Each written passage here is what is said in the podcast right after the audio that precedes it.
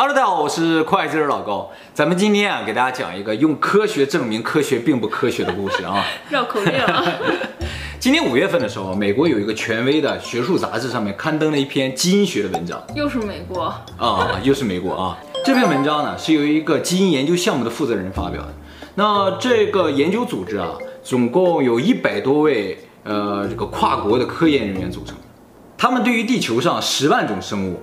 以及美国国家基因银行里面五百万个 DNA 断片研究后发现，地球上百分之九十的生物都是在十到二十万年前的某一个时间突然出现。哎，哎，这会影响我开法拉利吗？啊，呃，可能会影响。真的？它这个突然出现啊，就让这个研究人员都非常的苦恼，因为现在生物学的基础理论就是达尔文的进化论。这个研究结果直接就把进化论给推翻了。我肯定不是由猴子变来的，我也这么想。猩猩啊，进化论说地球上的生物啊都是由单细胞生物一点点越越进化越复杂。比如说蓝藻进化成鱼，鱼又进化成陆地上的鱼，不不不，陆地上的动物，然后陆地上的动物再进化成人。但是呢，这个研究结果说是突然出现，就是不存在进化的关系。地球上的生物其实并不存在中间种。中间种啊，什么意思？就是按照进化论而言的话，比如说人是由鱼进化而来的话，就会有人鱼；人是从猿猴进化过来的话，就会有人猿。这两个东西，泰山啊，哦，泰山是人，好不好？他是被猩猩养大的人，他最终还是人。那个星源崛起。你是电影，不不不，我们叫现实生活中。你在现在的世界里见过人猿、见过人鱼吗？没有。哦，但是按照进化论来说，这两种东西都应该有。蝌蚪呢？蝌蚪和青蛙。蝌蚪啊，变成青蛙，就不是进化，这只是成长而已。哎，进化就从一种东西变成另一种东西了，相当恐怖了。呃，很早以前就有人觉得这个进化论不对了。我也觉得不对。哦，因为就像我们说了，没有人鱼啊，也没有人猿啊。我觉得达尔文太能掰了。如果真的能进化的话，怎么没有还在进化着的人？啊，就进化到一半的东西，对不对，对啊？呃，那么为了解释这个问题呢，这个拥护进化论的人啊，提出了一种叫做骤变论的理论，基因骤变，什么意思呢？就是说，从猿猴到人呢，其实不是一点点变成人的，而是猿猴有一天突然间基因突变变成人了。相当恐怖的，对不对？像不像都市传说？我觉得他们不做 YouTuber 真是屈才了。达尔文自己其实也说过，最不符合进化论的就是人类本身。因为人啊有很多地方不符合进化论，比如说人的脑子，人的脑子有百分之九十七啊没有被使用。按照进化论，没有被使用的东西就会被淘汰，但是脑子却没有萎缩也没有淘汰。这就越来越大了，对啊，越来越大了。那么人如果不是进化而来的，是怎么来的呢？就十到二十万年前究竟发生了什么呢？其实啊，在达尔文提出进化论之前啊，西方世界普遍接受的叫神创论。呃，圣经上说，地球上所有的物种都是上帝啊，在某一天一下子创造出来的，然后呢，赋予每一个物种独特的职责。上帝的创造是完美的，所以不需要进化。你看他的这个理论像不像那个十到二十万年前突然出现的感觉？对，我们也是女娲造的呀。哦哦，看来不仅是西方世界啊，东方世界也接受这个，对，对不对啊？所以进化论如果不成立的话，神创论啊就显得很合理。嗯，那不仅是神创论，还有一个更牛的理论，叫做外星生物创造论。哇哦，这个理论呢一直以来也有很多人追捧。呃，要提到这个理论呢，我们就要提到一个美国的学者，他叫西芹。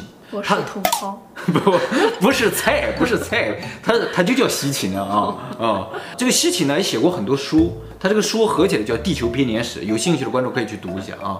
他认为地球上的人就是外星人创造的，他这个理论也不是没有根据的，他的根据呢就是人类最古的文明，现在在地球上发掘出来的人类最古的文明呢是叫苏美人，这个苏美人呢居住在现在伊拉克南部那个地方。伊拉克南部啊，原先不叫伊拉克，叫美索不达米亚，大概距今六千五百年。这个苏美人啊，在那个时候啊，就创造了楔形文字，就是最古老的象形文字。然后呢，他们还很擅长画壁画，画了很多的壁画，啊、还擅长雕塑。呃，那么根据这个苏美人遗留下来的文献，他们的这个文献都是刻在泥板上的。他这个文献记载里边就提到一个叫做尼比鲁的地方，他说尼比鲁那个地方住着叫尼非林人的这么一个人种。干嘛那么绕口啊？他就这么写的。尼比鲁这个地方呢，每三千六百年进入太阳系一次。哦，他不是地球人。苏美人没说他不是地球人，但是他就说是一个地方，每三千六百年会到太阳系里一次。他的，他都到太阳系一次，他肯定不是地球人了。呃，反正人家没说他是外星人。嗯，尼非林人呢还能活三十六万年。哇，好爽的是吧？啊，反正文献记载是大概这样。这西秦就说。尼比鲁呢，其实就是在太阳系之外的一个星球。这个星球按照它的公转轨道，每三千六百年会到太阳系来一次。这个星球呢，高度文明，高度发达，但是呢，开采过度，所以环境遭到严重破坏，已经无法生存了。他们如果想重建自己的家园呢，就需要一种元素，叫做金。什么金？金子。金子？就这么俗？就是需要钱。他们是不是说？他们就发现啊，太阳系里边有个地球，地球上有金。所以呢，他们就计划在他们的星球呢进入太阳系的时候，也是最靠近地球的时候，到地球上来掘金。来了之后呢，就在地球上各个地方挖掘金矿。啊，所以我们金子储备量不多，都被他们挖走了。但是呢，挖金子这件事儿啊，是一件非常辛苦的事情。尼非林人呢自己不想干，所以呢，他们想出一招来，就是呢，他们想用自己的基因和当时地球上的一些物种。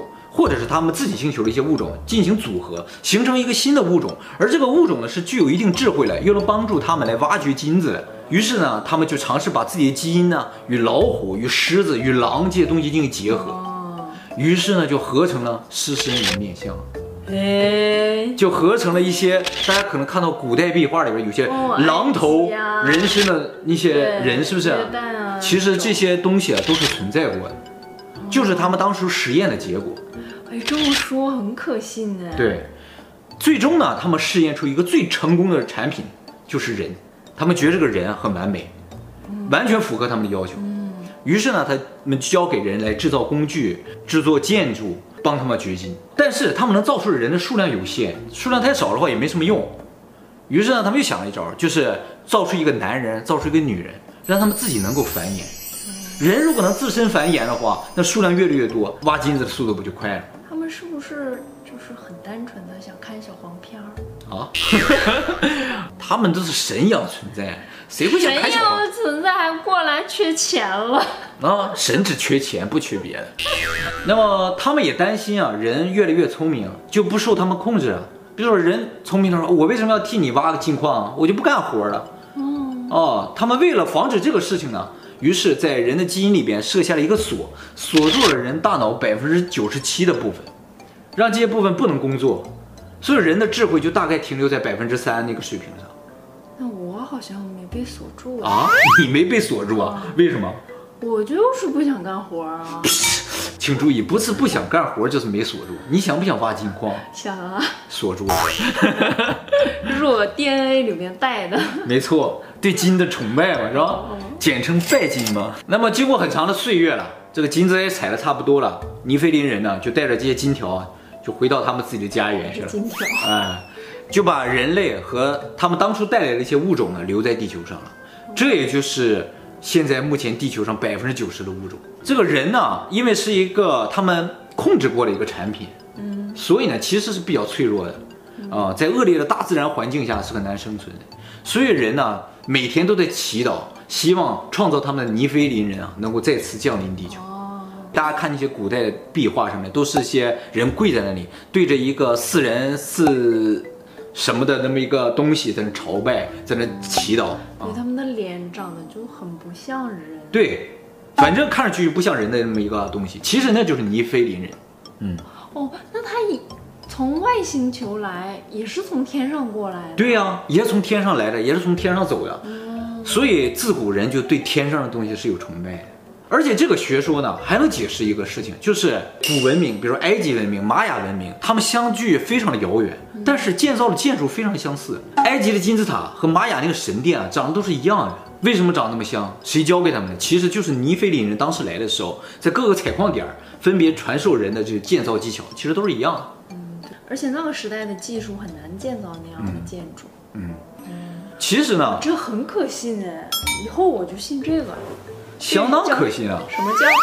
这不是什么，这不是叫了。以后我就信西秦了，信西秦对不对？你刚才嘲笑人家，你现在再也不喜欢豆角了。其实还有很多人认为现在的世界也是被外星人所在幕后操控的。有一个都市传说，就说美元上印有外星人。哦，一美元后面有一个图像啊，那个图像啊，把对比度调整一下，就能看出来是个外星人。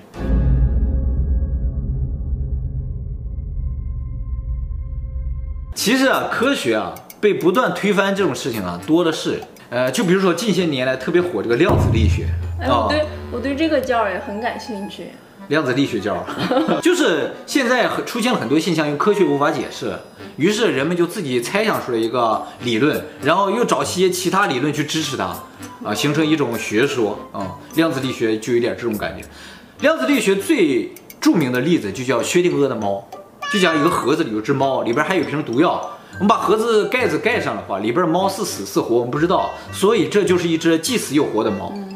哦，当我们把盖子打开看到了，我们就知道它是死是活了。那么也就是说，这个既死又活的状态坍塌了，成为一个现实。哎，这个事情说明什么？说明客观现实由观测所决定。这就和我们目前所有的科学都不一致。对啊，这就像出轨。啊！假如你出轨，假如假如我出轨啊，假如你出轨，啊、我去观测了，我去抓了。哦，我懂你的意思。出轨了，你观测他了就出轨了，我去抓，不观测就没出轨，完全正确。这就是量子力学的根源，你已经完全理解。不要观测我，你也别观测我啊。